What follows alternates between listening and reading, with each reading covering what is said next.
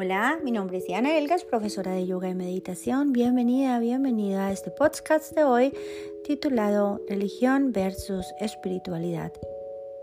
La religión no es una sola, son cientos. La espiritualidad es solo una. La religión es para los que duermen.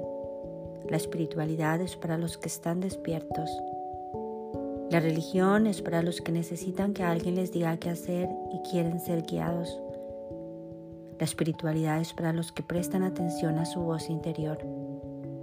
La religión tiene un conjunto de reglas dogmáticas. La espiritualidad te invita a razonar sobre todo, a cuestionar todo. La religión amenaza y asusta. La espiritualidad le da paz interior.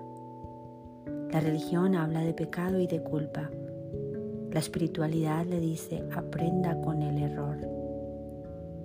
La religión reprime todo, te hace falso. La espiritualidad trasciende todo, te hace verdadero. La religión inventa, la espiritualidad descubre. La religión no indaga ni cuestiona, la espiritualidad se pregunta todo. La religión es humana, es una organización con reglas. La espiritualidad es divina y sin reglas. La religión es causa de divisiones. La espiritualidad es causa de unión. La religión te busca para que creas. La espiritualidad tiene que recogerla. La religión sigue los preceptos de un libro sagrado. La espiritualidad busca lo sagrado en todos los libros.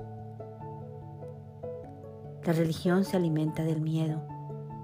La espiritualidad se alimenta de la confianza y la fe. La religión hace vivir en el pensamiento. La espiritualidad hace vivir en la conciencia. La religión se ocupa de hacer. La espiritualidad se ocupa de ser. La religión alimenta el ego. La espiritualidad nos hace trascender. La religión nos hace renunciar al mundo.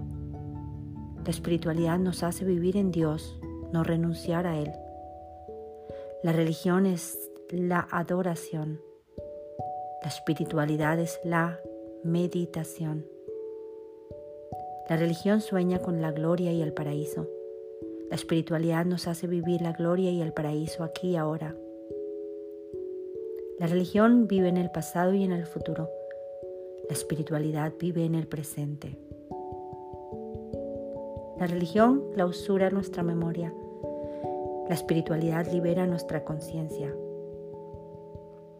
La religión cree en la vida eterna. La espiritualidad nos hace conscientes de la vida eterna. La religión promete para, para después de la muerte.